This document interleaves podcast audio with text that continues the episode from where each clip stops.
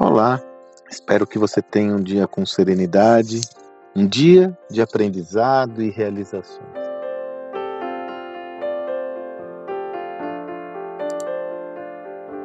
Um dos achados mais interessantes que tenho tido ao longo dos meus estudos sobre o, a gestão atual é como eu tenho tido uma experiência transformadora ao ressignificar o passado.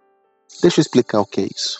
Tanto no livro Gestão do Amanhã, quanto no Estratégia Adaptativa, nós adotamos como método construir a linha do tempo da gestão no primeiro e da estratégia no segundo, para ter um entendimento claro da evolução da estratégia, para que a partir desse entendimento nós possamos enunciar o que está por vir.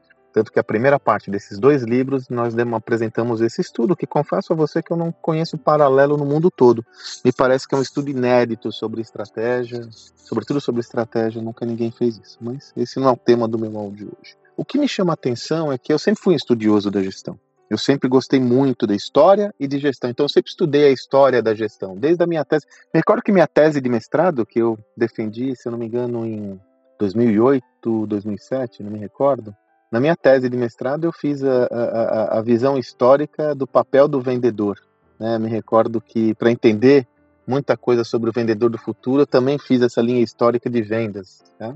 Primeira parte da minha tese. Então, eu sempre gostei disso. O que me chama atenção hoje é como eu, com a cabeça tranquila, com a mente aberta, eu consigo ressignificar o passado.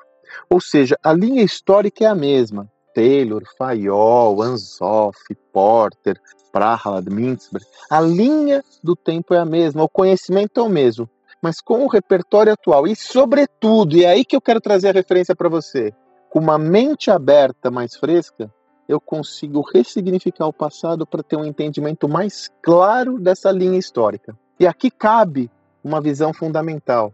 Nós estudamos a história para entender o presente. Nós analisamos o passado para entender o presente. Por que, que eu trago esse insight para você? Foi um insight que eu tive, falei, eu preciso compartilhar no meu áudio para quem me acompanha. Todo e qualquer processo de transformação, seja no nível pessoal ou da sua organização, ele é derivado de uma visão evolutiva. Então, quando você pensa na sua organização, fala, puxa, nós precisamos nos adaptar a esse novo contexto, é inexorável que você tenha uma boa interpretação da linha histórica da sua organização, para entender a sua essência, para entender o seu passado. De novo, esse passado vai lhe dar uma dimensão mais clara do seu presente, o que você tem que fazer para mudar.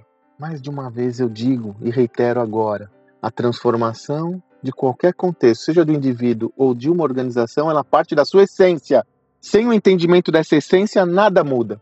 Então, qual que é a minha proposta? Quando você pensa numa escala evolutiva, estude a história do seu negócio. Estude a história desde a sua fundação até os dias atuais, o que lhe motivou a, a, se você é um fundador da organização, o que lhe motivou a fazer isso? Se você não é um fundador, o que motivou essa organização a existir? Quais são os passos evolutivos dessa organização? Procure entender todos esses passos com uma lente atualizada para falar: peraí, qual é a essência disso tudo? E a partir dessa essência, para onde eu caminho?